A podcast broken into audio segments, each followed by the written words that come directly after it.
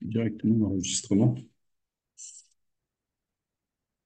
Voilà, afficher l'intervenant, la galerie. Recording in progress. Das ist wunderbar.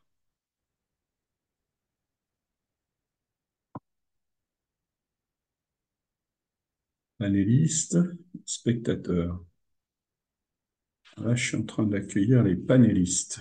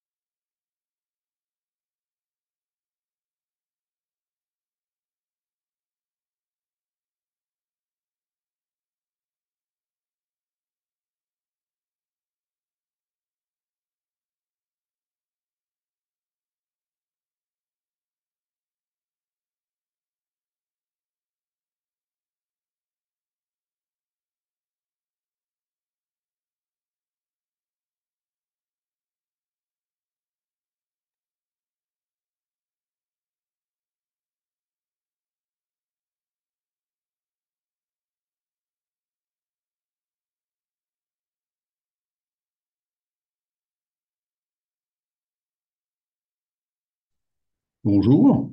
Bonjour, vous me voyez ou pas? Alors, je ne vous vois pas. Je vois un très joli écran noir avec votre nom, mais Très bizarre, alors attendez. et en plus, vous êtes du côté des spectateurs, mais c'est pas grave. Parce qu'en fait, on est en mode, on est en mode webinar et d'habitude, le mode, enfin, quand on est en mode we- webinar, on a la directrice de la com qui gère tout. Et là, pour une fois, c'est nous, parce qu'elle ouais, parce que je peux avoir que le son en fait. Je pense que je peux pas avoir la vidéo. Vous ne pouvez pas. Ben oui, parce que vous êtes en spectateur Ouais. et non pas en panéliste. Alors, suis-je capable de vous faire changer de... Alors, promouvoir au panéliste? Toc, je viens Ah de voilà, promouvoir au participer. panéliste. Voilà. Et là, je pense que vous allez apparaître. Voilà. Et là, c'est bon, là j'ai ma vidéo. Donc Voilà. Et là, on vous voit. Parfait. je- Vous êtes, vous êtes parfaite. Il n'y a aucun... Voilà. Là, voilà. Et je vais mettre un arrière-plan visuel. Alors, moi, je vais disparaître. hein. Moi, je n'apparais pas. Hein. Je vous laisse, euh, je vous laisse tous les deux avec Erwan. Je suis juste là pour vous accueillir, mais quand ça Ah. démarre, je disparais. Je vais avoir euh, un écran, euh, enfin, je vais avoir mon nom, mais c'est tout. quoi. Je- Très bien. Sinon, je vais vous polluer l'image. Surtout que j'ai Hop. un grand jardin derrière moi. J'ai un jardin, Ouais, bah, c'est très sympa. hein. Cette maison de campagne est vraiment très agréable. N'est-ce pas? N'est-ce pas? N'est-ce pas? Elle a été un peu chère à l'achat, mais on l'avait emprunté sur 6000 ans et finalement, Ouais, et en fait, finalement, maintenant c'est bon quoi. finalement, maintenant, c'est bon, quoi. Non, c'est le château de Vaux-le-Vicomte. Ouais, j'ai reconnu. Ah, bah alors, c'est un magnifique château. On est tout à fait d'accord. Franchement. Ah, mais je suis un, en plus un sponsor, donc euh, Ah, d'accord. Vaux-le-Vicomte. J'adore ce château. Renommé, euh, promouvoir un panéliste. On va accueillir Erwan.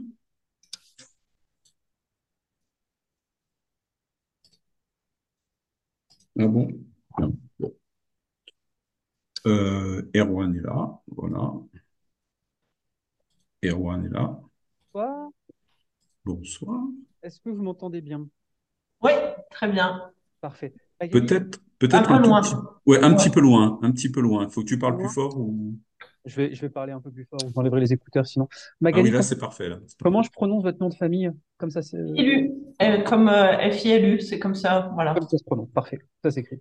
Oui, alors je sais pas si c'est vraiment comme ça se prononce, c'est comme très bizarre. C'est pas le mien, donc vous pouvez le critiquer comme nom. Très bien. Il y a des moments où il faut que les autres assument. Exactement, tout à fait. Je pense qu'à un moment donné, il faut que...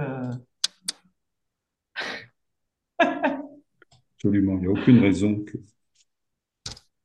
Alors, J'aurais dû euh, garder mon nom de jeune fille. hein. Je pensais que mon nom de jeune fille était plus compliqué, quoi. et alors, c'était quoi, si c'est pas indiscret? C'est Deminguine. De mon nom de Mandine. famille. Et en fait, je trouvais ça très compliqué à écrire. Je me suis dit, Filu, ça a l'air plus simple. Et bah, pas du tout, en fait. C'est un enfer. Donc, en plus, j'irais vraiment, franchement, j'aurais mieux fait de rien faire, quoi. Il y, a, il y a tout le problème de savoir écrire les noms propres. Je suis un expert pour faire des fautes d'orthographe. euh, Enfin, je, je- chaque fois, je me plante, je complique la, ré- le- la rédaction. Je, je fais jamais simple parce que c'est vrai qu'on peut l'écrire de façon différente. Si on a envie de mettre un S, un T à la fin, euh, je sais pas, il n'y a pas de H. Enfin bon, fait tout ce qu'on veut là. Allez, euh, on attend notre ami, sinon on est bien cadré. J'ai compris, Erwan, comment on faisait passer un spectateur en panéliste. Ah, magnifique. Ouais. Ouais, Et c'est, j'étais le, j'étais le témoin de cette opération. Ouais, je pense que Christina, là, elle a beaucoup d'humour quand tu nous envoies son message en disant euh, Ça va aller? Euh, ouais. Euh, qu'est-ce que je voulais dire? Magali, je, je- je vous présente bien comme euh, expert du sujet agricole avec un passé dans les fédérations euh, agricoles et, et, euh, Voilà. agronomes. Voilà. Agronome, euh, agroalimentaire. Agroalimentaire, voilà. Surtout pas, euh, voilà, surtout pas citer mon, Non, non, je, mon syndicat actuel. Voilà. je ne le ferai pas, même sous la torture. Bon, après, c'est pas très compliqué. Il faut aller sur LinkedIn. C'est pas hyper compliqué. Mais comme je suis pas là au titre de ma fédération, voilà, c'est pas, voilà. La question que je me pose, c'est est-ce que. Alors, l'enregistrement a démarré tout seul tout à l'heure. Euh, dès que je me suis connecté, et là, je vois une personne qui est, qui est connectée en tant que spectateur, mais euh, permettre de parler, bon, non, surtout pas, mais je me demande si elle nous entend ou pas. Il me semble que Oui, c'est un peu ce que je pense, de ce que j'ai. Voilà, nous avons un deuxième participant.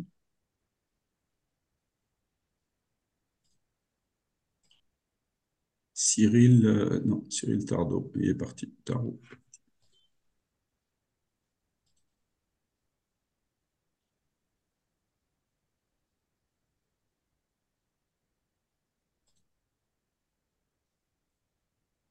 Donc, euh, pour l'instant, on reste en trois images. Enfin, on sera quatre, mais moi, je vais disparaître et le fond, avec le fond noir. Mais euh, dès qu'on démarre, je, j'affiche euh, la photo de l'intervenant. Hein. C'est-à-dire, c'est oh, très bien, Erwan. Là, franchement, euh, là, impeccable. ouais. On voit bien que tu es dans un champ. Hein. Ouais. Et en plus, je pense que c'est même de l'orge. En plus, là, on voit les experts, mais euh, et en plus, la, la, la, la tracée, là, elle est, elle est parfaitement droite. Hein. Elle est- un super tracteur. Jean-Baptiste Moreau, il faudrait peut-être que je le laisse rentrer, Oui. n'est-ce pas? Alors, je le promeux en panéliste. Hop, ça y est, il est devenu panéliste et il nous rejoint. Il nous rejoint. Faut qu'il accepte. Ouais, bah, Je vais lui oui. envoyer un petit message. Oui, je vous Oui, c'est entends. bon. Ah, bah voilà. Eh ben voilà, super image, parfait, excellent. Alors avant, avant que vous arriviez, je disais que dès que nous allons démarrer, moi je vais disparaître et, euh, et je mettrai la fonction euh, qui consiste à faire apparaître celui qui intervient. hein. D'accord? Et euh, comme ça, si vous commencez à parler entre vous, je vais remettre la, l'image avec les, les quatre, enfin sans moi, mais avec une, case noire pour moi. Mais sinon, je me focalise sur celui qui parle, comme ça, ça fait une belle image pour ceux qui suivent. Alors, pour l'instant, nous avons deux personnes. Il est 17h56. Ouais, on n'est pas encore. euh, Ce qu'il y a de bien, c'est que dans, dans cette discussion, les deux experts qui ne sont pas des experts en agriculture ont tous les deux des fonds agricoles. Ouais, tandis que nous, franchement, Ouais, on n'a pas besoin de cette légitimité-là, on sait, on sait. Ah, mais je comprends, là, mais c'est, c'est, ça se discute pas. Vous avez raison, vous avez raison, complètement raison. Moi, je suis pas trop dans l'agriculture, mais je suis dans le beau jardin, quoi. Ouais. C'est quand l'éthos est suffisamment développé, il n'y a pas besoin d'avoir euh, un rappel euh, en image.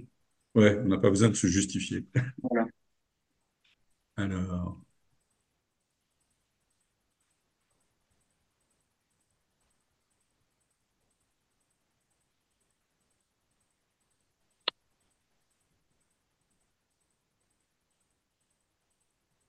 les intervenants, enfin ceux qui vont nous suivre à distance, ceux qui nous suivent à distance ne peuvent pas intervenir, ils n'ont pas accès, et ils peuvent poser des questions dans le chat, et Erwan, enfin vous avez accès au chat, Erwan reprendra les questions avec le chat.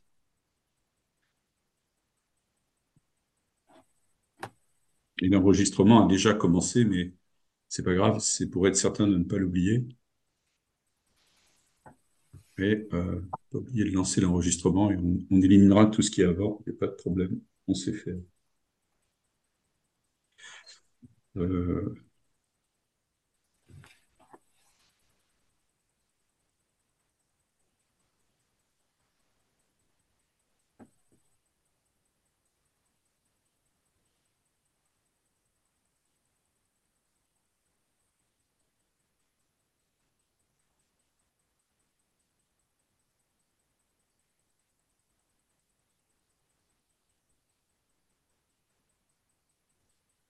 Ça monte un peu. Soyez vigilants, on termine à 19h. Hein. On, on, essaie de ne pas déborder. On reste vraiment sur les On essaiera de ne pas être à côté de la plaque parce que comme la une conférence de presse euh, FNSEAJA à 20h, je crois que c'est ça, Jean-Baptiste? Ah oui, c'est à 20h, ouais, c'est vrai. C'est Bah, c'est il vrai que faut je sais leur, pas ce qu'ils vont dire, mais bah, il faut leur dire de venir euh, suivre notre euh, événement. Que- c'est pas la peine qu'ils fassent une conférence, qu'ils qu'ils suivent ce qu'on raconte. Et... Bon, mon humour n'a pas toujours le succès espéré, hein, vous inquiétez pas, j'ai l'habitude. ouais, mais Magali est bon public, ça va. Oh, là, de méchant. Merci, monsieur le député. Je vois que vous avez gardé des réflexes dignes de l'Assemblée nationale. C'est ça.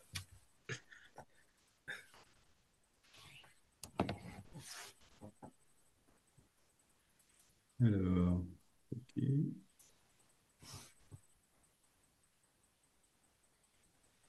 59, on attend deux minutes et on y va. Il y a, des personnes qui arrivent là.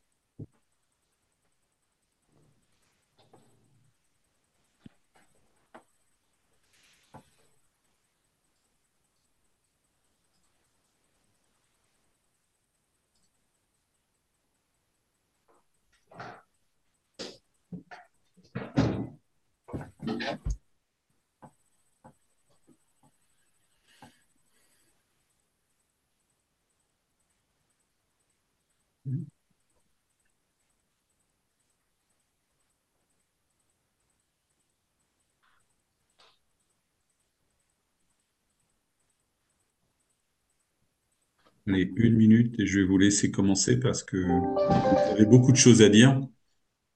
Autant vous laisser le maximum de temps. Et ça continue à arriver.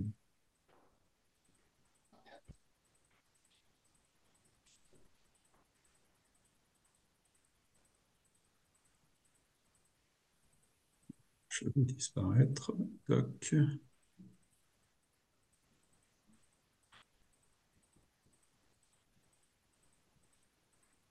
Donc, je laisse votre image à tous les trois pour démarrer. Et dès qu'Erwan a posé une question, je... il n'y aura plus que la... le visage de l'intervenant, celui qui est en train de parler, qui apparaîtra. Voilà. On attend encore une seconde. Ça continue à arriver. Voilà. Impeccable. Allez. 18h01. On y va, Erwan? On y va. On y va. C'est parti. Je te laisse la parole. Merci Dominique. Bonsoir à toutes et à tous et bienvenue à vous qui nous rejoignez en direct ou en différé sur ce nouveau Café Sapiens entièrement consacré à la question de l'avenir de l'agriculture française. Vous savez, c'est un secteur essentiel de nos vies qui participe à assouvir un besoin vital de notre existence, mais qui traverse pourtant de profondes mutations et turbulences. La colère agricole dont nous avons été témoins ces derniers jours et qui ne semble pas totalement éteinte semble être la manifestation d'un mal-être de la profession et une nécessité forte, en tout cas un appel à l'aide pour beaucoup d'évolutions. Il y a beaucoup de choses qui ont été dites sur cette, euh, sur l'émergence de cet événement ainsi que sur ses origines.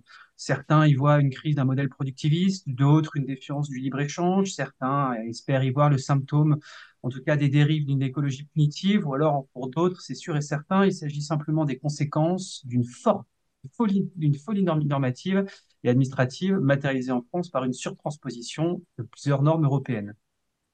Alors que s'ouvre dans quelques jours le Salon international de l'agriculture et que nous sommes à quelques mois d'élections européennes qui s'annoncent de plus en plus décisives, nous avons voulu, à l'Institut Sapiens, analyser les causes profondes de ce malaise, ainsi que discuter des solutions pour pouvoir en sortir vers le haut avec deux experts de premier plan. Et c'est pour cette raison, c'est pour servir cet objectif que ce soir, nous avons le plaisir de recevoir Monsieur Jean-Baptiste Moreau. Bonsoir. Vous êtes Bonsoir. ancien député, ancien agriculteur en transition. Alors, je ne sais pas si ancien agriculteur convient forcément, parce que je pense qu'on le, on le Ah, reste. je crois que je le serai jusqu'au cercueil agriculteur, Ouais, mais, euh, mais je suis en train de transmettre ma ferme à un jeune, euh, voilà, C'est pour des raisons personnelles et, du fait que c'est pas si simple de s'engager en politique quand on n'est pas, euh, quand on est indépendant, quand on a une entreprise ou une exploitation et d'y revenir quand on n'est plus en politique, c'est pas si simple que ça non plus d'un point de vue économique d'abord. Donc voilà, je suis en transition, je suis en train de transmettre à mon ancien salarié qui est devenu mon associé, parce que quand on s'engage en politique ou en agriculteur, on peut pas se mettre en disponibilité, ça n'existe pas. Contrairement à d'autres professions, en effet, Voilà. mais à d'autres secteurs. Vous êtes également consultant en transition et je crois savoir, vous êtes à l'initiative d'un think tank dédié aux questions agricoles qui va bientôt voir le jour. Si vous voulez nous en dire un petit mot. Oui, tout à fait. Oui, oui, on va, on est en train de reprendre un think tank qui s'appelle Agriculture et Stratégie, qui est l'héritier du Momagri. Et on est en train de reprendre avec deux autres associés pour redynamiser, pour faire un peu un parlement euh, des filières agricoles, pour essayer justement, parce que j'ai vu de mon expérience en politique qu'il fallait pas compter sur les partis politiques pour avoir une vision de moyen et long terme sur l'agriculture, et que donc c'était peut-être mieux de travailler au sein de d'autres types d'organisations pour essayer d'avoir juste justement cette vision à moyen et long terme que les agriculteurs nous demandent parce que ben, eux, ils, ils se retournent pas, ils retournent pas leur exploitation euh, en, en l'espace de six mois. Il faut des années et donc ils ont besoin de cette vision et de s'inscrire dans cette vision. Donc, on va essayer de mettre des idées intelligentes dans le débat public si on peut le faire. C'est la mission première d'un tank là-dessus. euh, Bienvenue dans ce, dans ce, dans ce joli monde. Et, euh, Voilà, tout à fait.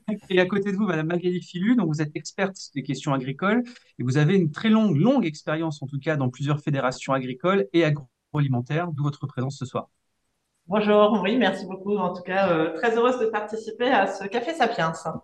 Alors, avant de commencer, enfin, pour commencer, euh, et avant de commencer nos débats, Magali, on avait voulu, vous aviez voulu rappeler quelques chiffres parce que on va pas se mentir, les derniers débats qu'il y a pu avoir euh, sur le- le- la question agricole, notamment d'un point de vue médiatique, ont, ont, été avancés, ont été maillés de pas mal de faux chiffres, pas mal de fausses intuitions.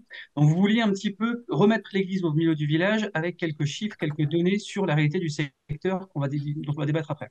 Oui, effectivement, parce que je pense qu'il est euh, primordial pour comprendre en tout cas euh, ce mouvement, mais de voir l'évolution euh, effectivement par le passé, puis aussi vers le futur. Alors peut-être en introduction, juste avant de, remettre quelques chiffres clés, je crois qu'effectivement le monde agricole et agroalimentaire d'une manière aussi euh, générale est face à des injonctions aujourd'hui euh, contradictoires, à la fois des injonctions contradictoires sur les enjeux environnementaux, moins d'eau, moins d'intrants, la décarbonation, ce qu'on appelle les NNT, c'est-à-dire des zones de non-traitement à côté des riverains, la jachère, produire plus, produire mieux, et beaucoup, je dirais, d'injonctions euh, aujourd'hui euh, extrêmement euh, complexes et un peu parfois contradictoires, d'autant plus quand on regarde d'autres sujets, les sujets de type politique et sociaux. Il faut contenir l'inflation, alors qu'en face, on a une augmentation des coûts, des enjeux internationaux avec l'Ukraine, le Mercosur et dans une autre partie, la Nouvelle-Zélande. Donc, on voit bien, en fait, qu'on à une sorte de croisée des chemins où tous ces différents points, en fait, se concentrent à un moment donné en particulier sur une profession qui est la profession agricole. Et cette profession agricole, aujourd'hui, on peut dire qu'elle est en pleine évolution. Pour se remettre deux, trois chiffres en tête, en 2020, on est autour de 400 000 exploitations, alors qu'en 2000, on était autour de 700 000 exploitations. Il y a moins 40% d'exploitations en 20 ans. Donc, on est véritablement sur un secteur en pleine transformation et en pleine mutation. Pour donner un exemple, aujourd'hui, pour trois agriculteurs qui partent, on a un jeune qui s'installe. Et dans dix ans, on a un agriculteur sur deux qui partira à la retraite. Donc, on voit bien qu'en termes d'exploitation agricole, en termes euh, d'aménagement rural, etc., on vit une véritable mutation, comme aucun autre secteur économique n'a jamais été confronté à une mutation pareille. Donc, mutation des exploitations agricoles, mais également une mutation aussi du paysage agricole en termes de produits. Donc, si on fait un focus, par exemple, produit, il faut savoir qu'en France, on a une volaille sur deux consommée en France qui a été importée, ce qui est absolument exceptionnel. Et pour la première fois également en 2023, on va avoir ce qu'on appelle un taux d'auto-approvisionnement. en dinde et canard qui devraient descendre en dessous des 100%. La filière ovine, bah, on a aussi plus de la moitié qui est importée, sans parler des fruits et légumes, où les fruits et légumes, on a à peu près un tiers des légumes qui sont importés et 71% des fruits. Donc on voit bien qu'on a aujourd'hui à la fois une mutation des exploitations agricoles, on a des échanges avec euh, des niveaux d'importation relativement élevés sur un certain nombre de filières qui les déstabilisent complètement. Et l'ensemble des rapports, et notamment le Sénat a fait un rapport qui est euh, très très bon là-dessus, c'est que 70% de nos pertes de marché s'expliquent par des pertes de compétitivité. Donc on voit bien les challenges qu'on a aujourd'hui euh, qui sont très très importants. Et si on a exactement la même vision, quand on regarde finalement notre excédent commercial. Le corollaire de tout ça, c'est un excédent commercial qui se dégrade. L'excédent commercial français, il tient en trois filières, c'est-à-dire les vins, les spiritueux et les céréales. Donc aujourd'hui, on a un véritable challenge et on est à la croisée des chemins. Vous voyez bien que les agriculteurs ont face à eux beaucoup d'exigences, beaucoup euh, de, de sujets qu'ils ont aujourd'hui à traiter dans un contexte sociétal compliqué.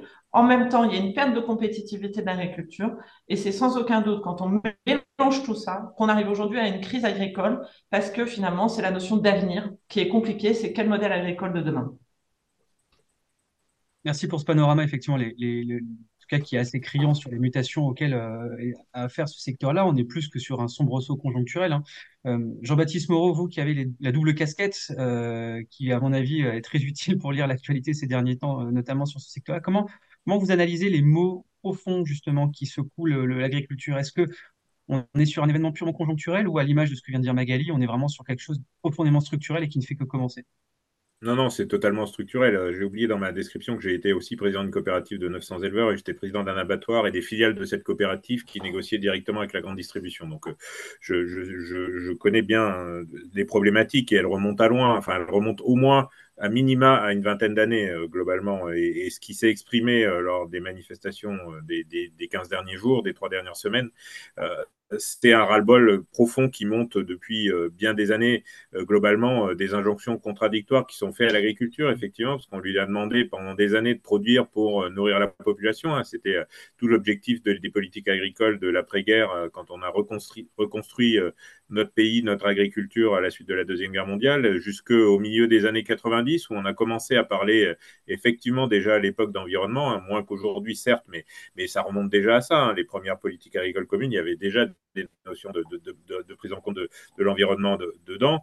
Euh, la paperasse, elle a commencé dans les années 90, parce que ça aussi, c'est quelque chose qu'on entend euh, et qu'on a entendu beaucoup sur les barrages, le fait que les agriculteurs en avaient ras-le-bol de remplir des papiers sans, sans fin et qu'on leur demande de justifier tout, tout le temps, partout. Enfin, je veux dire, il y a, je connais quand même beaucoup d'univers professionnels différents et grâce à ma fonction de député, j'ai pu en appréhender certains autres. Je veux dire, euh, au niveau du monde agricole, je ne pense pas qu'il y en ait une autre, un autre corps de métier où on demande autant de polyvalence, quoi. Autant, autant d'être à la fois euh, bon techniquement, euh, bon en mécanique, bon en paperasse et en gestion, être chef d'entreprise, comptable, expert comptable, spécialiste en produits phytosanitaires, vétérinaire. Enfin, je veux dire, c'est toutes ces injonctions qui sont parfois compliquées à à concilier et surtout quand on n'arrive pas à se tirer un salaire au bout, parce que c'est ça la vérité des choses. C'est pourquoi, euh, pourquoi il n'y a pas d'attractivité sur ces métiers de l'agriculture.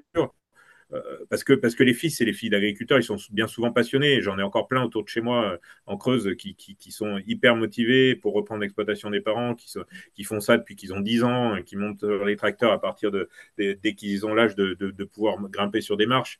Euh, donc ils sont vraiment motivés, mais, mais, la motivation, elle va en s'éteignant parce que parce qu'ils voient bien qu'ils n'ont pas la même vie que tout le monde. Je pense notamment au monde de l'élevage aujourd'hui où vous devez être tous les jours, les week-ends, enfin où il y a assez peu de, de, de, de périodes de repos et vous pouvez pas très peu prendre de vacances parce que bah, compliqué de s'organiser.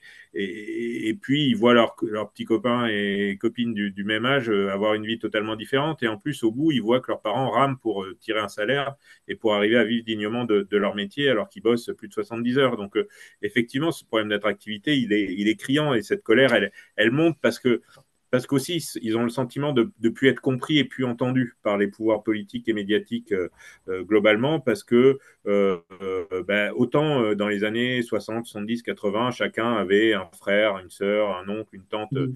dans l'agriculture, donc il y avait toujours une connaissance un peu empirique des choses. Aujourd'hui, c'est plus du tout le cas et, c'est plus le cas notamment au niveau des élus. Moi, je l'ai constaté pendant mes cinq ans de mandat où vous avez des élus qui ont beau être issus de territoires ruraux, ne connaissent strictement rien au monde agricole et ne comprennent rien aux enjeux. Et donc, les agriculteurs, ils ont eu l'habitude d'aller manifester, vider les bennes de fumier devant les permanences de députés. Et c'est ce que j'essayais d'expliquer aux, syndicats, c'est que ça, ça sert plus à rien en fait, parce que le poids électoral aujourd'hui des agriculteurs est beaucoup moindre. Magali a rappelé euh, le nombre d'exploitations agricoles qui est resté sur notre territoire, c'est considérablement réduit.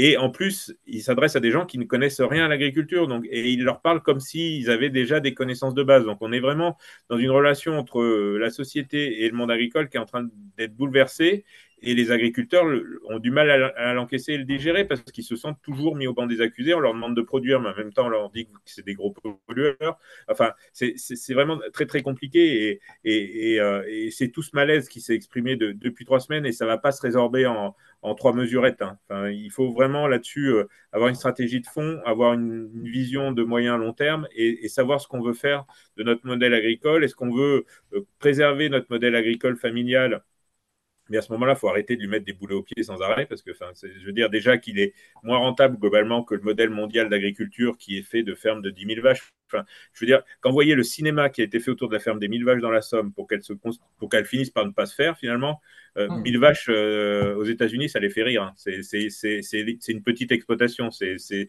même, euh, c'est peanuts, quoi. C'est rien du tout. La, taille moyenne d'exploitation, elle est à 10 fois ça. Donc, euh, je veux dire, on est, on est là-dessus euh, dans une anomalie mondiale au niveau de notre modèle agricole. Euh, et du coup, euh, on n'est pas du tout compétitif en coût, il faut être, faut être très très clair. Mmh.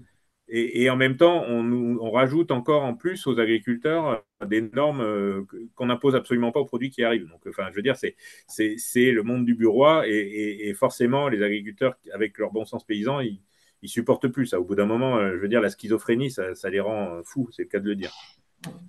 Je me rappelle qu'on entendait sur certains barrages, les agriculteurs disaient qu'ils étaient passés de deux heures par semaine de, de paperasse administrative à une journée par semaine. Donc, euh, quand on a des délais contraints, comme, comme vous l'avez expliqué, effectivement, ça peut, euh, ça peut rendre dingue. Ah oui, c'est facilement une journée par semaine. Mm. Oui, c'est sûr. Et je rajouterais un élément qui est euh, antinomique ou schizophrénique, c'est qu'à la fois les Français déclarent, 9 Français sur 10 déclarent qu'ils ont une très bonne, une opinion favorable des agriculteurs, qui sont très attachés à leur agriculture d'ailleurs dans les sondages, déclare aussi euh, qu'il privilégie les produits euh, français et de proximité. Et on voit bien aussi le côté très schizophrénique. Et en même temps, euh, au moindre événement, on accuse l'agriculture, on accuse l'agriculture sur, sur les traitements qu'ils peuvent faire sur les plantes, sur les nuisances sonores, etc. Donc on voit bien en plus que cet aspect très ambigu de la relation de la société vis-à-vis -vis à son agriculture, on le retrouve aussi dans les sondages qui sont faits aux Français. Donc en fait, effectivement, on a une vraie euh, je dirais, une, une, vraie situation où aujourd'hui, il faut que, d'une part, qu'on ait des politiques qui redonnent de la vision à l'agriculture, que les Français réapprennent leur agriculture et, ré, je veux dire, euh, reconnaissent le rôle primordial de l'agriculture française et des agriculteurs dans l'aménagement du territoire, dans fournir des produits de qualité selon un certain nombre de normes environnementales. Et aujourd'hui, voilà, c'est cette déconnexion en plus de l'aspect énorme, etc. Mais il y a une vraie déconnexion entre ce que disent les Français, ce que pensent les Français et la réalité que peuvent subir les agriculteurs sur le terrain aujourd'hui. Oui, sur, ce point-là, vous avez rappelé le contexte de l'inflation, mais le touche tous les Français, mais aussi le problème de baisse de revenus, en tout cas de, baisse de revenus unitaires, notamment en termes de volume horaire. Euh, comment vous expliquez cette schizophrénie qui existe entre le consommateur français qui veut effectivement consommer 100%, enfin, veut consommer le moins cher possible et le citoyen français qui veut développer au maximum l'agriculture française. Est-ce que quelque part cette schizophrénie dont on a, on a, dont on a parlé avant, est-ce qu'on on arrivera à les réconcilier? Est-ce que du coup c'est une, une, question d'efficacité sur les exploitations? Est-ce que c'est une question d'économie d'échelle? Euh, En même temps, on voudrait effectivement faire des économies d'échelle, mais on veut garder une certaine forme de, de vision un peu romantique euh, où Martine à la ferme primerait justement. Non, j'avais pas Marie-Antoinette, moi. Alors, Martine à la ferme, ça m'a porté tort, hein, parce que j'avais critiqué une collègue euh, là-dessus. On, va, on va rester sur Marie-Antoinette. On va rester sur Versailles et la ferme de Marie-Antoinette.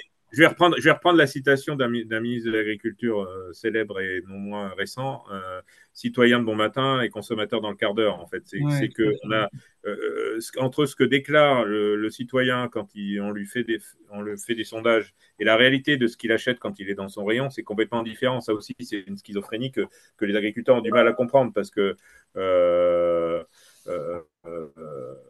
c'est quand même, euh, enfin, je veux dire, aujourd'hui, on lui demande de produire d'une façon, euh, sauf que c'est pas ce que le consommateur achète quand il est dans son rayon. Et, mm. alors, qu'est-ce qu'on veut faire à ce moment-là? Parce que effectivement, est-ce que euh, est-ce qu'on veut euh, réserver euh, l'alimentation haute qualité à quelques consommateurs qui ont les moyens et importer tout le reste pour les autres? Ou est-ce qu'on veut que notre agriculture, elle produise pour l'ensemble du panel et en améliorant un peu la qualité par rapport aux produits d'import mais, ça, c'est un choix politique pour le coup. C'est vraiment un choix politique. Parce que si on n'est que dans l'économie pure, Enfin, je veux dire, il faut une ferme sur la Creuse, une ferme sur la Haute-Vienne, deux fermes sur l'Indre, euh, et voilà, et c'est terminé. Sauf que ça, c'est pas possible. On sait que c'est pas possible dans notre société actuelle. Je vous dis, regardez la ferme des mille vaches. Ils ont même pas pu aller au bout de, la démarche parce qu'ils ont eu des collectifs qui se sont constitués dans tous les sens. Vous essayez de monter un poulailler, une porcherie aujourd'hui, c'est impossible. Et, et, et, je vous parle pas des poulaillers euh, à, à, à, 70 étages de la Chine. Je vous parle d'un poulailler de 25 000 poulets. Ben, mais ça, vous êtes incapable aujourd'hui de, le monter en, moins de, de, deux ou trois ans parce que et encore si vous y arrivez parce que parfois, euh, euh, vous n'y arrivez même pas. Donc, expliquer qu'on va faire des fermes de 10 000 vaches ou des fermes euh, qui sont capables de concurrencer au niveau coût de production pur euh, les fermes d'Amérique du Nord ou d'Amérique du Sud, c'est pour moi une illusion. On n'y arrivera pas. quand bien même on le voudrait. Je ne suis pas sûr qu'il faille, le vouloir. Mais quand bien même on le voudrait, on en, on en est absolument incapable avec la société dans laquelle on vit. Donc, il faut faire une croix là-dessus pour moi. Ce n'est pas une hypothèse possible. Peut-être agrandir un peu les exploitations, parce que aussi, euh, il faut arriver à parler organisation du travail, parce que si on veut euh, attirer de nouvelles générations d'agriculteurs et qui viennent en, dehors du cadre agricole, c'est-à-dire des gens qui ne sont pas nés dans, de, parents agriculteurs, il faut bien sûr du revenu, c'est essentiel, mais il faut une organisation du travail qui va leur permettre d'avoir la même vie que leurs contemporains parce qu'aujourd'hui, même passionnés, les agriculteurs ne supporteront plus d'être taillables et corvéables à merci et, de, faire passer tout leur week-end, toute leur nuit à surveiller des vélages ou des vaches. Ça, n'existera plus. Il faut mettre bien ça dans la tête, mais il faut que le monde agricole se le mette dans la tête aussi, hein, parce que c'est pas gagné encore ça. Euh, mais il y, a, un certain nombre de gens qui, travaillent et qui recherchent là-dessus sur, sur l'organisation du travail, sur comment on peut arriver. Après, il faut la rémunérer, la main-d'œuvre, mais comment on peut organiser la main-d'œuvre différemment pour arriver à limiter la contrainte et pouvoir être justement plus attractif? Je pense à, Audrey Bourrelot et, à la ferme Hectare, euh, qui, qui, travaillent beaucoup sur sur, là-dessus, sur cette organisation du travail.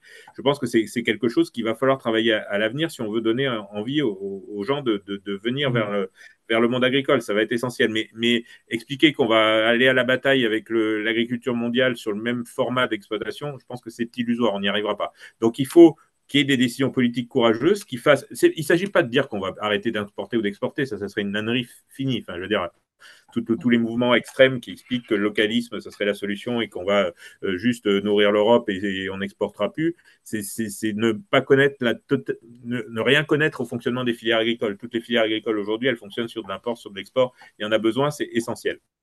Sauf qu'il faut qu'il y ait quand même un cadre qui fixe euh, que le citoyen français a des attentes, le politique essaye de faire en sorte de satisfaire ses attentes, mais à ce moment-là, il faut que les produits qui arrivent sur le, sur le territoire européen soit conforme à, ces normes aussi, et qu'on se donne surtout les moyens d'aller vérifier, parce que juste, si c'est juste l'écrire des clauses miroirs sur des accords internationaux, mais jamais se donner les moyens d'aller vérifier, autant c'est rien faire. Enfin, c'est juste se faire plaisir, c'est tout.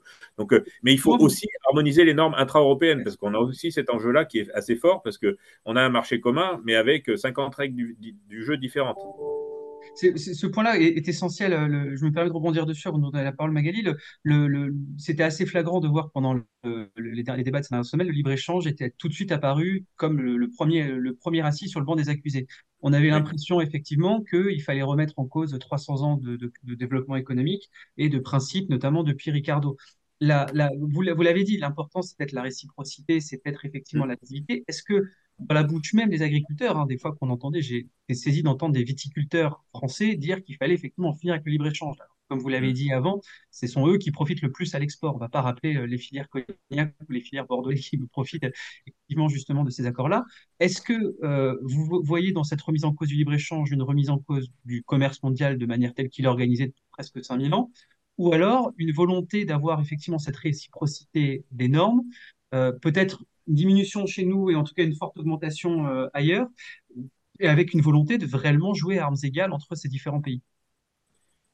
Peut-être juste, effectivement, je pense qu'on a besoin, euh, on a besoin du commerce mondial. C'est-à-dire que je pense à la filière des vins spiritueux, bien évidemment, mais si on regarde la filière céréalière aussi, parce que derrière l'exportation, il y a aussi euh, des enjeux géopolitiques, il y a aussi des enjeux extrêmement importants, je dirais, de pouvoir fournir à des pays la base de leur alimentation. Donc, le principe même des accords qui peuvent y avoir, c'est effectivement qu'il doit y avoir une, des accords équilibrés. Le mmh. problème, c'est qu'aujourd'hui, on a un certain nombre d'accords qui ne sont plus équilibrés, et notamment sur l'alimentaire. C'est-à-dire qu'on voit bien que parfois l'alimentation a été prise en étau sur des enjeux beaucoup plus importants, qui sont des enjeux industriels euh, purs et durs, des enjeux euh, de produits manufacturés, et que souvent on a eu, euh, je dirais, dans les dernières phases de négociation, c'était plutôt l'alimentaire qui a été un peu le parent pauvre et que ça s'est négocié, euh, on sait bien, euh, en fin de nuit euh, sur des sujets alimentaires. Donc effectivement, d'abord, il ne faut pas mettre tous les accords commerciaux dans le même, dans le même bain. Il y a des accords commerciaux qui ont été ici bénéfiques. Il y a des accords commerciaux, comme aujourd'hui on en parle beaucoup de l'accord Mercosur, qui est un accord qui effectivement serait extrêmement pénalisant pour l'ensemble des filières animales françaises. Mais je voulais revenir juste sur un point. Je vais faire un, petit point pour, parce que c'est des, des, points assez techniques euh, là-dessus. Donc, euh, on, fera un petit point sur le CETA après, mais sur l'accord Mercosur, de rappeler en deux mots ce qu'il y a dedans et en quoi justement ça pourrait être. Euh, enfin, en tout cas, pourquoi est-ce que les agriculteurs aujourd'hui s'en plaignent, notamment les éleveurs? Alors, je laisse être Jean-Baptiste, sinon, si tu veux, je veux continuer. Oui, non, mais globalement. Les éleveurs, je suis encore plus professionnel que moi.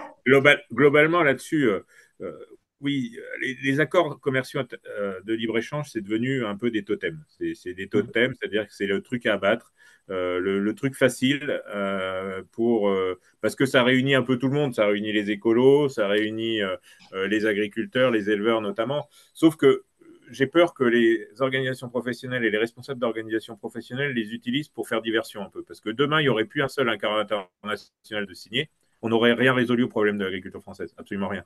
Parce que, dehors de ces accords internationaux, de toute façon, il y a des échanges qui se font. Ils se font selon les règles de l'OMC, euh, avec des droits de douane certes plus importants, parce que quand il y a des accords internationaux, souvent au sein de ces accords, enfin tout le temps même, euh, sont, sont négociés des baisses de ces droits de douane, voire des suppressions de ces droits de douane sur un certain quota euh, de, de, de, marchandises.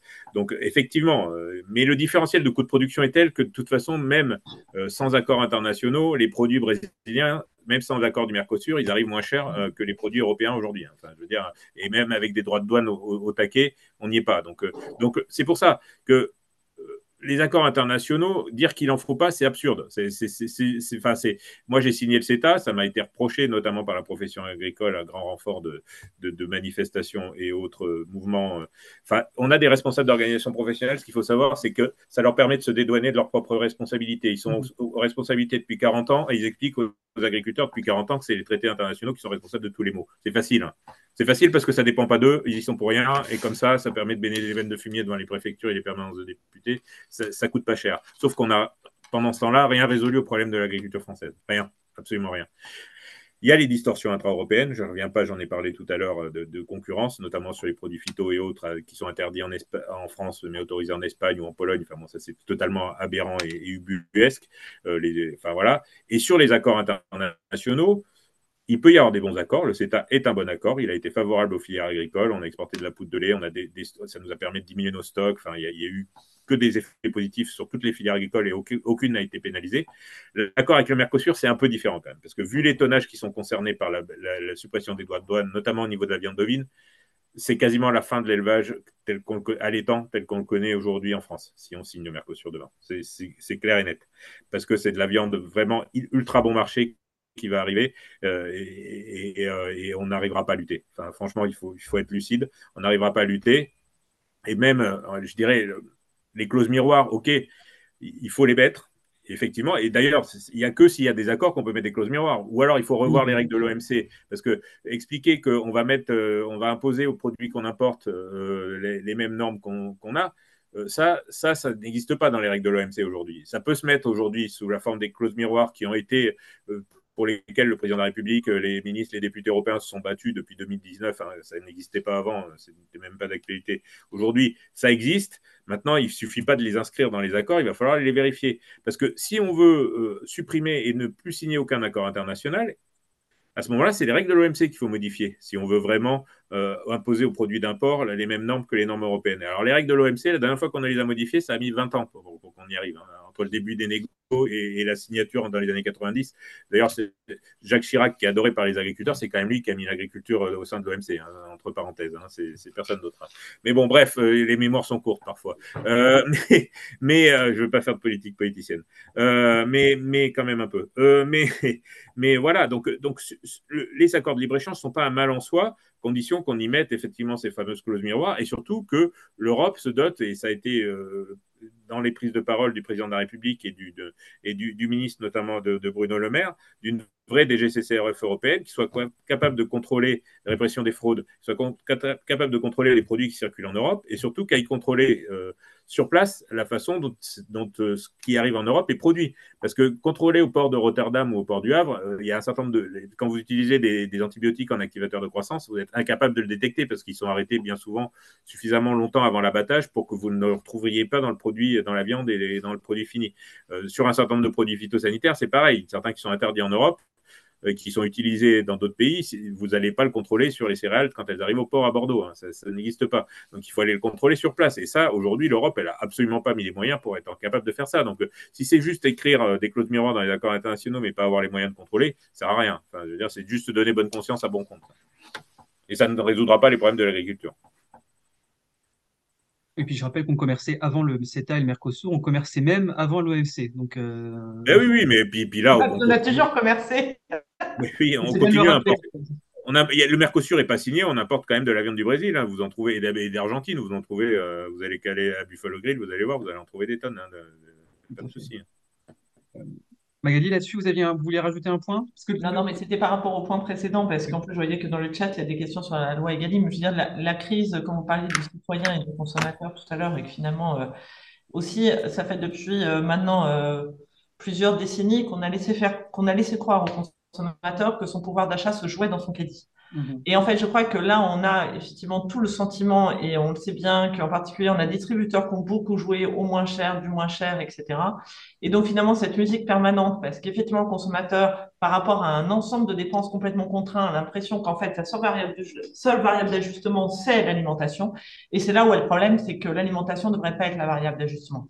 Et, ceci explique en fait toute la situation euh, qu'on a aussi aujourd'hui, c'est-à-dire que quand même le premier critère d'achat, ça reste le prix, hein, malgré euh, ce qu'on disait, malgré le citoyen qui veut de l'environnement, de l'origine France, etc.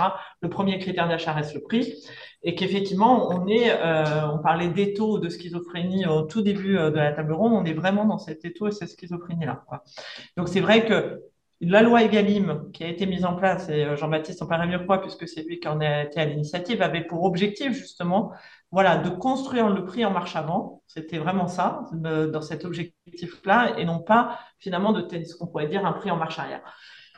Le fait est, c'est qu'aujourd'hui, ben, on voit bien qu'il y a eu une pression, que le prix reste de toute façon euh, le centre et le nerf de la guerre pour un certain nombre de distributeurs dans des relations commerciales, pour pas dire euh, difficiles, on va dire d'une complexité folle et qui est très franco-française, il hein, faut quand même se le dire. Hein. on est quand même dans un contexte très particulier en France de négociations commerciales qui sont extrêmement dures entre euh, la distribution et soit les industriels de l'agroalimentaire, soit même les producteurs, euh, on va parler de, fruits et légumes. Donc voilà, donc en fait, on est quand même dans une espèce de, très très grosse tension voilà, entre d'une part les normes, d'une part ce qu'on inflige aux agriculteurs, leur manque de vision, des relations commerciales extrêmement difficiles, le prix qui est au centre des discussions et qui est la variable et l'alimentation qui est la variable d'ajustement des consommateurs français. Maintenant, le vrai sujet, c'est comment on retourne tout ça. Comment aujourd'hui, et c'est le mérite pour moi quand même véritablement de, cette, de ce mouvement, c'est aussi de reposer sur la table, c'est quoi notre agriculture de demain et qu'est-ce qu'on veut, dans quel cadre on veut le faire. Et je pense que c'est vraiment le mérite aussi à un moment donné de reposer les choses sur la table, de se dire à la fois il y a des petites choses qu'il faut arranger, il y a des choses qui vont prendre plus de temps, mais en tout cas, il faut qu'on pose le débat sans le saucissonner. C'est-à-dire qu'on a eu tendance à régler le problème agricole par des micro euh, dispositifs qu'on a complètement saucissonnés et qui n'ont d'ailleurs plus aucune cohérence entre eux. Alors le, le cas des haies, euh, je crois que tout le monde l'a entendu euh, suffisamment, c'est que aujourd'hui on veut planter des haies, mais en fait il y a 110 pages d'explications et des risques pour les producteurs. Donc on voit bien que quand on prend un micro sujet par le tout petit bout de la lorgnette, on arrive à quelque chose qui est complètement invraisemblable. Et donc aujourd'hui, je pense que c'est aussi un moyen de se reposer tous collectivement la question de quel agriculteur je veux, à quel prix je le veux, qu'est-ce que le marché européen et quelles sont les opportunités et au contraire les contraintes au niveau mondial? Et je pense que c'est vraiment l'opportunité aujourd'hui qu'on arrive à ce type de discours et j'espère qu'on y arrivera.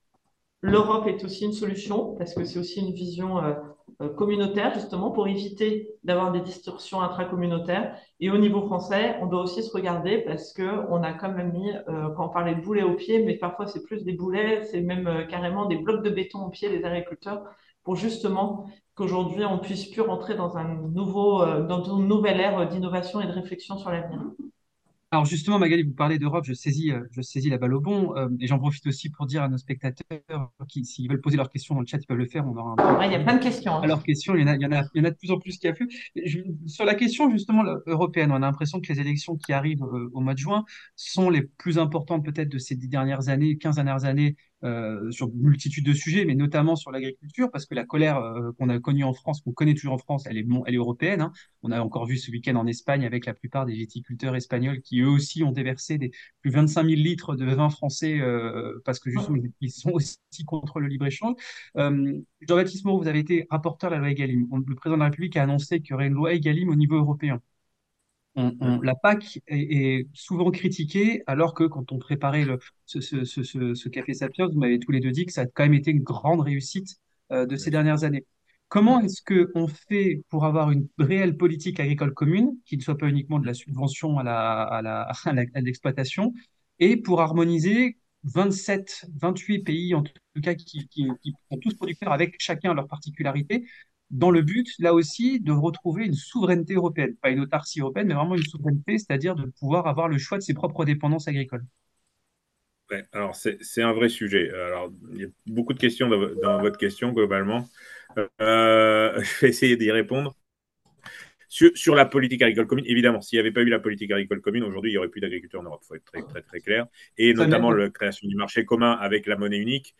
Euh, ça a sauvé une grande partie de l'agriculture. Je veux dire, moi j'ai connu euh, l'époque, euh, alors ça va peut-être pas parler beaucoup à, nos auditeurs qui ne sont pas spécialisés en agriculture, mais on exporte, ce qu'il faut savoir, c'est qu'on exporte un grand nombre de, veaux au sevrage, c'est-à-dire ce qu'on appelle les broutards, qui une fois qu'ils ont fini de téter leur mère, c'est-à-dire à 7-8 mois, sont exportés sur l'Italie pour être engraissés là-bas, abattus là-bas et consommés là-bas pour la plupart, parce que les mâles, on les consomme assez peu en France, on consomme essentiellement de la femelle en France, des habitudes de consommation qui sont comme ça. Et je peux vous dire que avec le marché commun plus euh, la monnaie unique, on a connu une stabilité dans le prix de ces animaux depuis euh, les années 2000 qui est euh, inédite parce qu'avant vous aviez la lire italienne qui était dévaluée en l'espace d'un week-end ou réévaluée et vous avez des variations du prix de Brotard de 25-30% en l'espace de trois jours juste par le jeu des monnaies et des différences de monnaie. Donc je veux dire ça, c'est, enfin je veux dire, il faut pas avoir la mémoire de, cette période-là pour penser que l'Europe n'a rien apporté à l'agriculture. Je veux dire aujourd'hui l'agriculture elle, a besoin de plus d'Europe, mieux d'Europe. Euh, certainement pas de moins d'Europe. Parce que quand j'entends, et c'était un peu le danger de la, première proposition de la Commission européenne lors de la précédente réforme de la, PAC, et c'est ce vers quoi risque d'aboutir si on a des populismes de tout poil, que ce soit d'extrême droite ou d'extrême gauche, qui prennent un peu plus, et, notamment d'extrême droite, hein, parce que c'est quand même eux qui risquent de prendre beaucoup plus, de poids dans, la future, dans le futur Parlement européen, qui veulent tous une, une renationalisation des politiques agricoles. Alors ça, c'est une catastrophe. Ça, c'est l'arrêt de mort de l'agriculture dans les six mois. Il hein. faut être tout à fait clair. Euh, et, la réforme de la précédente PAC, avec ces plans stratégiques nationaux qui ont été demandés à chaque État de faire un plan national sur un même marché unique commun, je veux dire, c'est du suicide. Si chacun fait sa politique agricole sur son territoire avec un marché qui va être le même pour tout le monde, vous allez avoir euh, bah, les pays de l'Est qui vont être tout production, pas du tout environnement. Nous, à l'Ouest, on va être beaucoup environnement et pas beaucoup production. Alors là, c'est l'arrêt de mort de l'agriculture, notre agriculture en France, et c'est surtout un bordel innommable euh, à terme. Donc, euh, il faut garder une politique agricole commune, c'est vital d'ailleurs. Si on veut vraiment protéger notre agriculture, il faut qu'elle soit commune et il faut au contraire essayer d'harmoniser nos normes le plus possible, d'essayer d'avoir une vraie convergence des normes au niveau européen. Euh, peut-être qu'il y en a qui faut qu'ils en rabattent sur l'environnement, c'est sans doute notre cas, et puis d'autres, il faut qu'ils avancent un peu, parce qu'il y en a certains qui sont restés assez loin. Je pense à nos amis espagnols, je pense à nos amis polonais. Je peux vous dire que sur les, conditions environnementales, ils sont beaucoup moins exigeants que, que les Français ou, les Allemands. Donc, euh, je pense que là-dessus, il faut trouver des compromis et il faut avancer ensemble, au contraire, et absolument pas redétricoter la PAC. C'est une ânerie. Enfin, j'entends les 9 milliards, on ferait mieux de les donner à nos agriculteurs, machin. C'est n'importe quoi. Enfin, je veux dire, il faut rien connaître au monde agricole pour raconter des âneries pareilles. Et, et même quand on est agriculteur, penser que ça peut être une solution de renationaliser, enfin, de refermer sur les frontières. Je veux dire, on est un nain agricole, euh, la France aujourd'hui, comme on est un nain au niveau de, la gestion de l'immigration. Et si on est tout seul, on ne sera pas plus fort, on sera beaucoup moins fort. Mais ça, c'est certain. Et les Anglais l'ont quand même, euh, qui ont sacrifié leur agriculture pendant des années, qui ont continué et qui maintenant sont tout seuls. Je peux vous dire que les rayons de, supermarchés vides et tout ça, ils ont connu avec le, avec le Brexit. Hein. Donc, euh, les amateurs du Frexit, je, les invite à, mettre à chausser une paire de bottes ou, ou regarder les, réalités économiques en, face Ça ne fera pas de mal. C'est ce déni de réalité, malheureusement, qui, occupe pas mal de, de Magali, vous, pour les prochaines élections européennes, si vous deviez, euh, si vous deviez formuler un vœu, en tout cas, sur la politique que la, prochaine commission doit suivre, euh, peut-être même avec un commissaire européen en charge de l'agriculture, c'est des choses qu'on entend de plus en plus dans le débat. Euh, pour vous, s'il devait y avoir une mesure ou en tout cas un fait sur lequel l'Europe doit se mettre d'accord d'un point de vue agricole, quel serait-il? Ah, Moi, c'est un fait qui est presque encore plus large, c'est qu'on voit bien que la construction européenne, en fait, elle s'est faite euh, c'est qu'à le dire en silo. C'est-à-dire qu'on a l'Union européenne qui s'occupe des accords de libre-échange, on a une Union européenne qui s'occupe de l'environnement, une Union européenne qui s'occupe de l'énergie, une Union européenne qui s'occupe de l'agriculture au-delà de la critique, ça s'est fait comme ça. C'est-à-dire que l'Union européenne, elle s'est construite euh, sur euh, à la fois la politique énergétique et la politique agricole. Ça a été les deux fondements. C'est euh, Pisani 62, politique agricole, et puis la communauté européenne du charbon et de l'acier. C'est sur tout ce qui est considéré l'énergie. Le fait est, c'est qu'on a rajouté sur cette organisation un pôle libre-échange qui est arrivé. Et en fait, on s'aperçoit que ces silos ne communiquent absolument pas entre eux. C'est-à-dire qu'on a une politique environnementale qui ne prend absolument pas en compte ni les besoins énergétiques, ni les besoins agricoles, ni le reste, et réciproquement. Donc, c'est-à-dire qu'on a véritablement aujourd'hui des services de la Commission européenne qui se marchent en silo, et je dirais même qu'aujourd'hui, on a clairement aussi des parlementaires qui marchent en silo. C'est-à-dire que celui qui s'occupe d'environnement, il s'occupe de l'environnement et on ne regarde pas ce qui est à côté. Or, on voit bien, et c'est ça qui est amusant euh, par rapport à la construction de l'Union européenne, c'est quand on parle d'énergie, quand on parle d'agriculture, on voit bien que ces sujets sont très imbriqués les uns dans les autres. On sait bien qu'on a, le territoire qui est clairement le centre de tout, quoi, puisque qu'on va parler de politique énergétique, c'est aussi un sujet de territoire, et la politique agricole aussi. Et dès qu'on va parler d'environnement, on voit bien que tout est imbriqué. Donc moi, mon premier vœu, ce serait qu'à un moment donné, alors certes que les dossiers deviennent plus compliqués, mais qu'à un moment donné, on puisse avoir une politique qui se construise avec ces différents piliers, au lieu d'avoir des règlements qui finalement, ou des directives, qui sont les unes à côté des autres dans un espèce de paquet illisible, qui poursuivent chacun des objectifs différents. Euh, je vais vous dire, il y a un moment donné, c'est euh, très, alors c'est, c'est pas obligatoirement sur l'agriculture, mais la grande politique américaine de décarbonation, on peut l'expliquer en trois minutes.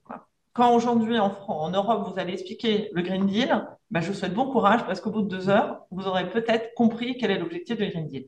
Donc à un moment donné, il va falloir qu'on ait des trajectoires que ces trajectoires elles soient multidimensionnelles, ça c'est clair, mais qu'on arrête cette vision en silo. Parce qu'en fait, c'est ce qui amène à la situation européenne actuelle où l'ensemble des agriculteurs n'en peuvent plus.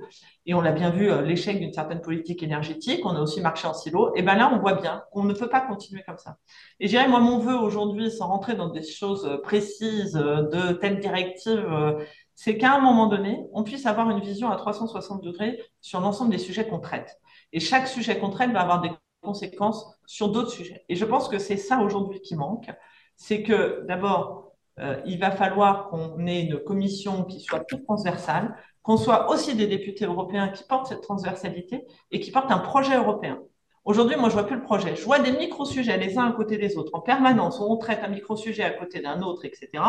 Et aujourd'hui, la vision européenne de qu'est-ce qu'on veut comme Europe demain, moi, je la vois pas. Et je trouve qu'elle n'est pas assez portée par des partis politiques en disant si demain je veux une souveraineté alimentaire, et qu'est-ce qu'on met derrière la souveraineté alimentaire? Et finalement, c'est le même terme qu'on met derrière tous collectivement, c'est de se demander comment on y arrive. Et je pense que, voilà, il va falloir qu'on ait plus d'Europe, c'est exactement ce que disait Jean-Baptiste, et effectivement mieux d'Europe, parce qu'à un moment donné, on ne peut pas continuer comme ça. Voilà. Donc, je, je pense qu'il y a un véritable sujet euh, fondamental qui est, et c'est pas une histoire de gouvernance de l'Union européenne, hein, c'est une histoire de mentalité à tous, aux élus, à la Commission, de travailler ensemble et non pas que ce soit, je dirais, un amoncellement d'intérêts euh, euh, individuels sur ce sujet-là. Donc voilà, donc en fait, mon vœu, c'est que oui, on soit un peu plus transversaux dans nos réflexions et qu'on ait une vraie vision de qu'est-ce qu'on veut demain. On voit bien qu'il y a l'Ukraine qui est un sujet, et voilà, qu'on ait une vraie vision.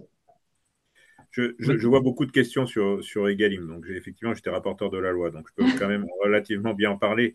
Euh, il n'a jamais été question dans Egalim de fixer un prix sans négociation. Il y avait une prise en compte des coûts de production, ce qui était une révolution dans le monde agricole parce que les coûts de production, euh, c'est une marotte dont on parle depuis euh, dix ans, mais qui n'avait jamais eu de concrétisation réelle dans la prise en compte du, du, prix. Parce que aujourd'hui, c'est ce que Magali expliquait tout à l'heure, globalement, le, consommateur achetait un prix, le supermarché prenait sa marge euh, et restituait euh, le reste à l'industrie agroalimentaire, qui, elle, prenait sa marge, restituait le reste euh, aux, producteurs, et le reste, souvent, c'était, ça ne couvrait absolument pas le coût de production.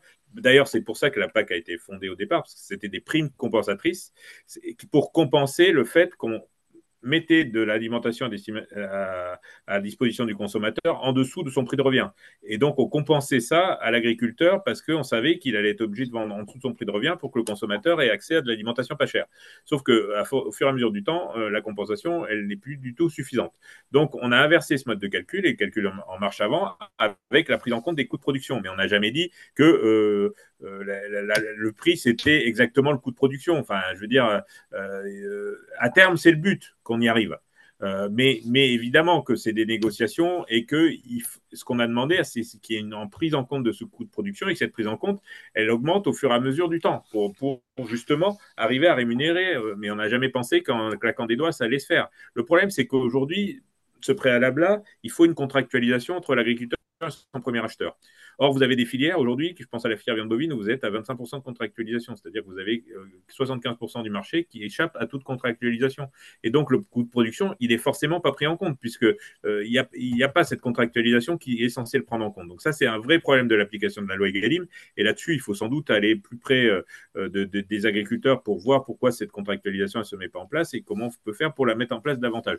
Après, je vois Egalim sur les fruits et légumes. Les fruits et légumes, le gros des mécanismes, à leur demande, ne, sont pas inclus dans Egalim parce que les il y a certaines filières qui n'ont pas voulu aller dans cette logique-là de la contractualisation et de euh, la prise en compte de ces coûts de production. Voilà, c'était les filières elles-mêmes, avec les producteurs notamment, qui souhaitaient pas forcément aller dans ce sens-là. Puis vous avez un certain nombre effectivement de produits d'exportation ou, enfin, ou de filières qui sont essentiellement construites sur l'exportation, où évidemment c'est encore plus compliqué d'appliquer de, cette règle d'Egalim de prise en compte des coûts de production. Quand vous exportez, vous êtes sur un marché mondial, c'est effectivement beaucoup plus compliqué. Bon, ces productions-là, c'est les productions viticoles, c'est toutes celles-là, c'est pas forcément les moins concurrentielles. Elles ont des, des, des, des signes officiels de qualité qui sont d'ailleurs reconnus souvent dans les accords de libre-échange. C'est tout l'intérêt de certains accords de libre-échange, c'est la reconnaissance des, signes officiels de qualité qui, euh, voilà, qui sans ça ne sont pas reconnus à l'étranger pour la plupart.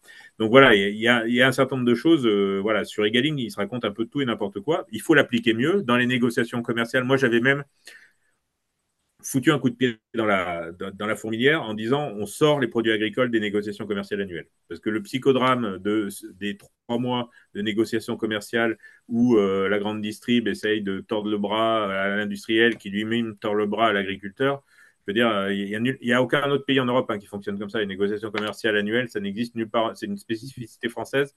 Et c'est là où on a détruit le plus de marge dans, dans, les filières agroalimentaires depuis 15 ans avec, avec ça, qui a été instauré par la LME.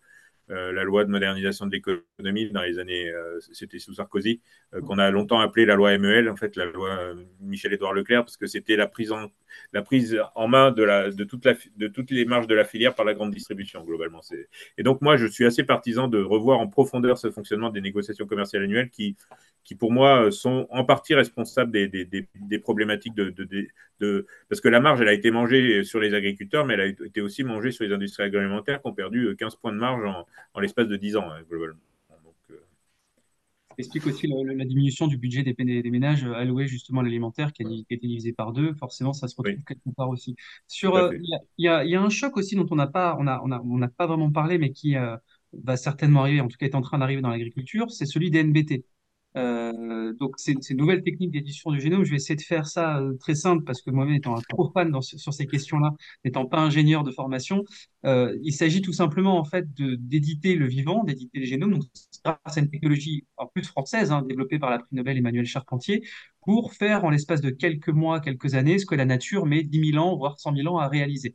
Donc, potentiellement, on est capable de, produire des espèces euh, euh, végétales qui sont beaucoup plus résistantes aux sécheresses, qui demandent beaucoup moins d'intrants, ou qui sont capables de, prospérer sans euh, une quantité de, avec une quantité d'eau beaucoup moindre que ce qu'on a aujourd'hui, ce qui est quand même assez utile en période de, transition et de réchauffement climatique. Euh, L'Europe est en train de légiférer de plus en plus sur ces questions-là. Par contre, ce qui est assez étonnant, c'est de voir qu'en France, euh, on a de, beaucoup d'ONG qui ont fait de la peur leur fonds de commerce principal, euh, appelé ça des nouveaux, euh, des nouveaux OGM. Donc, du coup, derrière, il y a tout de suite le spectre, effectivement, d'une alimentation qui serait malsaine et qui serait, euh, donc, du coup, de, de l'agriculteur qui serait empoisonneur.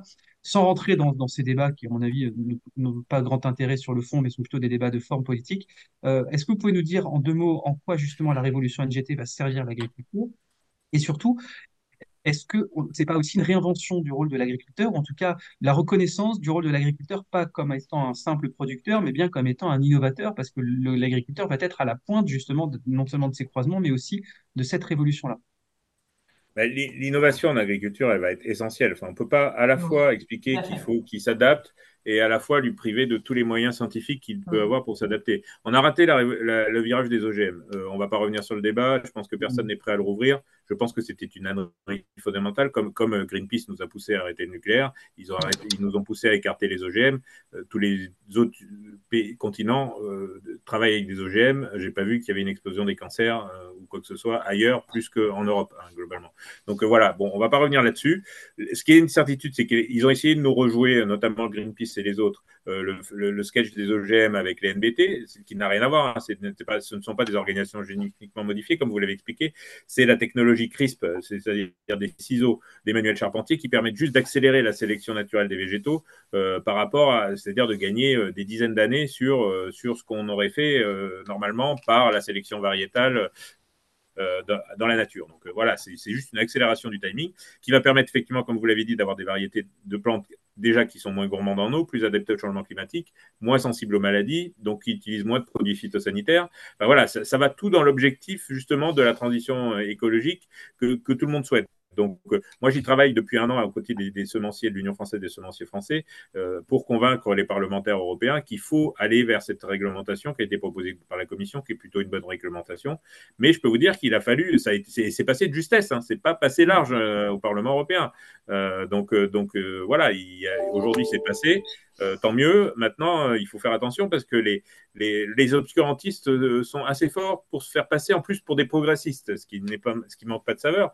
C'est-à-dire que les écolos et l'écologie politique a relégué la science au rang de croyance comme une autre. C'est-à-dire qu'on croit en la science ou on ne croit pas en la science, comme on croit en Dieu ou on ne croit pas en Dieu, on croit à l'anthroposophie ou on ne croit pas à l'anthroposophie. Mais la science, c'est la science, c'est pas une croyance. Ben voilà, après, elle peut se tromper, la science peut se tromper, elle, peut revenir sur des choses qu'elle a dites précédemment et qui étaient, qui, qui qu'elle a réussi à démontrer, dont elle a réussi à démontrer qu'elles étaient fausses.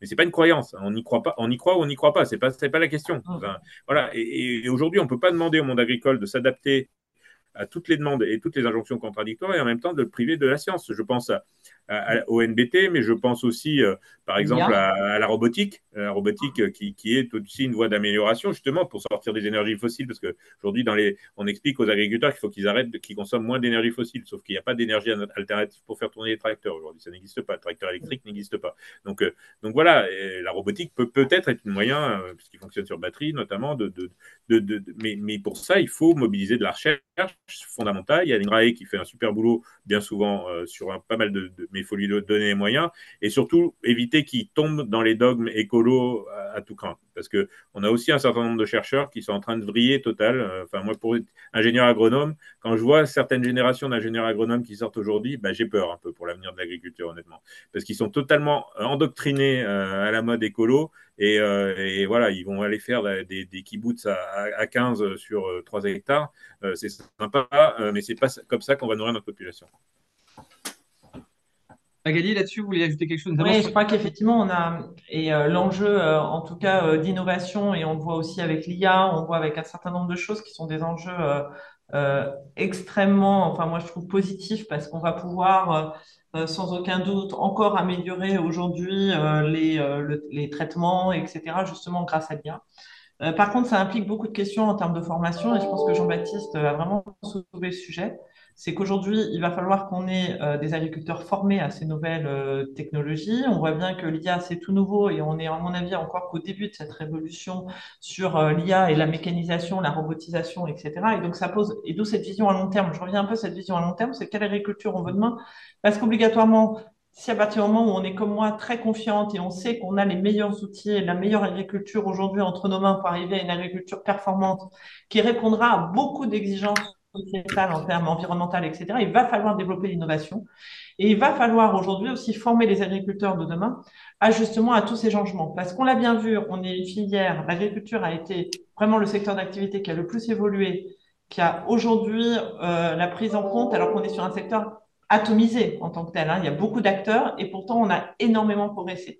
Donc aujourd'hui, la vraie question, c'est de se dire, je crois effectivement qu'on va avoir une science de plus en plus performante qui va nous permettre de produire plus et mieux et moi, j'y crois véritablement. À partir du moment où le contrat social est là, à partir où la formation des agriculteurs sera là, et c'est ça, en fait, l'ambition qu'on recherche peut-être un peu. Alors, je pense que Jean-Baptiste et moi, on est vraiment d'accord sur ce sujet-là, c'est qu'on recherche quand même une ambition agricole de demain. Et l'ambition agricole de demain, elle passera par l'innovation et la recherche et développement. Et pour ça, il va falloir aussi du courage politique, parce que par rapport à tout ce qu'on peut voir sur le terrain, je rappelle une sombre histoire sur une histoire de réserve d'eau, mmh. quand on voit le déchaînement qu'il y a eu autour de cette réserve d'eau. Et on sait que demain, il va falloir... Avec des violences, avec des violences absolument incroyables. Donc aujourd'hui, on parle bien d'un moment donné de contrat social. C'est de se dire, le modèle agricole, oui, on veut un modèle agricole français et européen, parce qu'on pense que c'est un modèle qui est plus vertueux qu'un certain nombre d'autres modèles agricoles dans le reste du monde, parce qu'on considère voilà, qu'on a un enjeu primordial. Et dans ce cas-là, il faut se donner les moyens d'y arriver. Et je pense que c'est ça l'enjeu. Et on parlait des élections européennes, c'est ça aussi euh, l'enjeu des élections européennes nouveau pacte entre les agriculteurs, ingénieurs du vivant et une population euh, qui doit, le même réconcilier ces, ces deux surmois, à la fois consommateurs et citoyens. En tout cas, c'est des choses. On voit qu'effectivement, on est dans, des solutions qui ne sont pas, pas des solutions euh, applicables tout de suite, mais en tout cas, vraiment une redéfinition de notre pacte agricole et de la vision dont on, voit aussi l'agriculture. Et c'est ça, on, est vraiment dans une, dans une transformation structurelle. Alors après, il y a des choses qu'on peut faire assez rapidement, comme éco-phyto, etc. Donc je pense qu'il y a des enjeux, effectivement, à moyen, à court terme, à moyen terme et à long terme. Mais en tout cas, on n'y arrivera pas, sinon on aura des crises récurrentes et de plus en plus euh, rapides, en fait, si on n'arrive pas à se redonner aujourd'hui notre contrat social sur l'agriculture et l'agroalimentaire. Il nous faut aussi le retour du politique avec un, P majuscule, en tout cas. oui, des choix politiques. Et des choix, tout à fait. Il nous reste six petites minutes. Euh, on va prendre quelques questions parce qu'elles sont nombreuses. Euh, je vais vous demander de répondre en, le plus court, le plus concisement possible. la première, donc, on a une question qui nous dit augmenter la marge de l'agriculture tout en combattant l'inflation, notamment alimentaire, n'est-ce pas la quadrature du cercle? C'est un peu compliqué, effectivement, mais on peut le faire s'il y a une meilleure répartition des marges. Mais en même temps, il faut aussi expliquer au consommateur qu'il faut qu'il a des exigences, que c'est normal et qu'il a le droit de les avoir, mais qu'à ce moment-là, ça, ça coûte ça, a un mm. coût, enfin, que c'est pas gratuit. Il faut déshabituer le consommateur de, et c'est pour ça que je combats avec de façon acharnée les discours de Michel-Édouard Leclerc parce que euh, on ne peut pas expliquer que le, consommateur peut tout avoir à toujours moins cher. Ça n'existera pas, ça ne peut pas exister. Ça se fait au détriment de, de, l'agriculture française et européenne et ça se fait au, profit de l'agriculture d'import. Euh, il importe déjà du beurre euh, d'Irlande et, d'ailleurs. ça va continuer si on n'explique pas aux consommateurs qu'à un moment ben ouais, il faut avoir des exigences, mais il faut accepter de les payer aussi en face. C'est cocasse pour un Breton d'ailleurs d'importer du beurre de, d'autres pays. Oui, ouais, ouais. mais il est pas après. Hein. Enfin, je veux dire, c'est pas, c'est pas, c'est, pas ça qui l'arrête. Il y avait une autre question. Le modèle. Le seul pouvoir d'achat qu'il a toujours réussi à préserver, c'est le sien. Ne vous inquiétez pas pour ça. Euh, le, modèle suisse semble protéger la production et les produits suisses. Serait-il possible d'envisageable un, un, modèle semblable en France? Les comparaisons franco-suisses sont toujours très compliquées, mais bah, ouais, c'est ultra compliqué la Suisse. Enfin, je veux dire, c'est un tout petit pays euh, au sein de l'Europe, complètement cerné, euh, avec des montagnes tout autour. Enfin, je veux dire, moi aussi, j'étais en Suisse cet été. C'est effectivement magnifique, ça fait envie. Hein. Sauf que c'est pas possible au niveau d'un continent. Ça va bien au niveau d'un tout petit pays comme la Suisse, mais, mhm. mais euh, imaginez qu'on va. Enfin, la Suisse, en plus, c'est fait avec des droits de douane hallucinants pour, pour les imports. Il y a des contrôles sanitaires de folie. Euh, enfin, faire ça au niveau de l'Europe, euh, suis pas sûr que ce soit jouable. Enfin, je sais pas ce qu'en pense Magali, mais on va plus rien exporter, quoi, non plus. C'est-à-dire que les, on, mettra tellement de barrières à l'entrée qu'on on, on va prendre des tas de barrières à l'entrée aussi. Hein on est sur un modèle qui est beaucoup axé sur l'agriculture de montagne, alors ce qui existe bien évidemment en France, mais en tout cas, euh, on est sur des modèles qui sont tellement particuliers qu'aujourd'hui, on peut absolument euh, pas dire qu'il y a un modèle suisse, en fait. La Suisse est à part sur beaucoup de choses, donc même sur son agriculture. On me pose la question, quels sont les freins à l'augmentation de la taille des exploitations agricoles? Je l'ai un peu dit tout à l'heure, hein, c'est d'abord des, freins sociétaux. Hein. Enfin, je veux dire, aujourd'hui, essayer, de, porter un projet euh, d'agrandissement, de, rien qu'une stabulation. Vous avez vu le cas de, Vincent Verschuer dans le Nord qui a été condamné à détruire, à, à foutre par terre sa stabulation parce qu'il avait construit une stabulation avec tous les permis possibles et imaginables, mais que les voisins, ça leur plaisait pas parce qu'elle était trop grande. Quoi. Enfin, je veux dire. Et donc, euh, imaginez qu'on va faire euh, des fermes euh, sur plusieurs étages de porc ou de, ou de volailles. Enfin, c'est absolument impossible. Vous avez 50 associations qui vont se constituer, qui vont faire des, recours au tribunal administratif et, vous n'y arriverez pas. Enfin, je veux dire, c'est le principal frein, il est là, pour être honnête. Hein. Enfin, voilà. Après, après, il y a quand même des soucis de logistique, de route. Enfin, si vous avez des vaches qui traversent les routes sans arrêt, euh, vous allez déjà qu'en Creuse, nous on n'a plus beaucoup d'habitants, alors je pense que ça va encore se raréfier un peu plus. Quoi. Si, vous deviez formuler un, un, vœu là, pour les deux minutes qui nous restent, vous avez une baguette magique. Euh, la, première mesure à laquelle vous vous attaquez la première Vas-y, Magali, il faut que je réfléchisse. Il y en a beaucoup. Euh, Bon, c'est peut-être parce que là, j'en parle, j'aurais peut-être pas dit la même chose, mais moi, pour moi, c'est vraiment le sujet de la gestion de l'eau qui est l'un des premiers mmh. sujets. J'ai été euh, particulièrement choquée de la violence et des sujets sur, euh, sur les réserves d'eau, euh, dites les bassines. Moi, je crois que c'est un des sujets principaux et un des sujets d'ailleurs qui ne concerne absolument pas que l'agriculture, c'est la gestion de l'eau. Il va falloir qu'on apprenne à gérer de l'eau. Et pour ça, il faut qu'on construise les infrastructures nécessaires à la gestion de l'eau pour l'agriculture et pour les activités économiques. Parce que c'est peut-être ma sensibilité du moment où euh, je me dis on a un véritable besoin quand on voit aujourd'hui, euh, même sur des différences nord-sud qui sont extrêmement importantes. Donc la première chose, c'est euh, ayons un plan ambitieux de gestion de l'eau. Et, et, effectivement, moi j'ai été particulièrement choquée par ce qui s'est passé et j'espère qu'on ne le verra plus parce qu'à un moment donné, il va falloir que la raison euh, prennent euh, le dessus par rapport à des croyances, parce que quand il pleut énormément, l'eau, elle va dans la mer, hein, hein, elle suit les rivières et elle va dans la mer.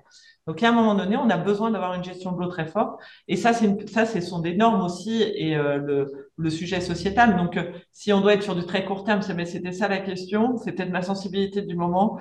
le sujet éco-phyto qu'il faut revoir et sur l'eau en particulier, où il y a une véritable transformation à faire.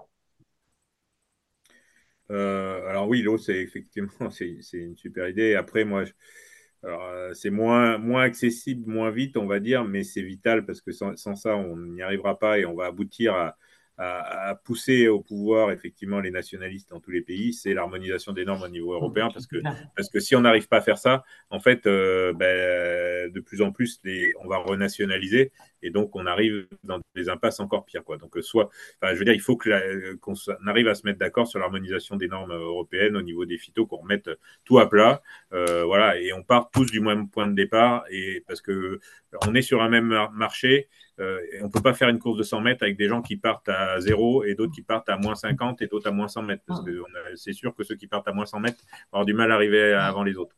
Et ou même en même temps. Retrouver un petit peu d'harmonisation et un esprit de rationalité. Voilà d'abord intra-européen, parce que c'est pour moi, c'est le principal enjeu. La concurrence déloyale, elle est d'abord intra-européenne en vrai dans les commentaires, il y a un soyons ambitieux. Alors moi, je suis tout à fait d'accord. Soyons ambitieux, euh, positifs, et effectivement, euh, faisons-nous courir avec tous ces mêmes chaussures, ce sera euh, idyllique. Et, et je pense qu'effectivement, il y aura, il y a une autre question que je trouve intéressante sur les différents modèles. Effectivement, il n'y a pas qu'un modèle d'exploitation en France, on n'aura jamais un. C'est évident parce qu'entre de l'agriculture de montagne, entre de l'agriculture maraîchère, etc., il n'y a pas un seul modèle, il y en aura plusieurs. Mais il faut que ces modèles répondent aux différents marchés et aux exigences des différents marchés. Effectivement, il n'y en aura jamais qu'un seul type d'exploitation. Ce serait d'ailleurs aberrant de dire qu'il faut un type d'exploitation.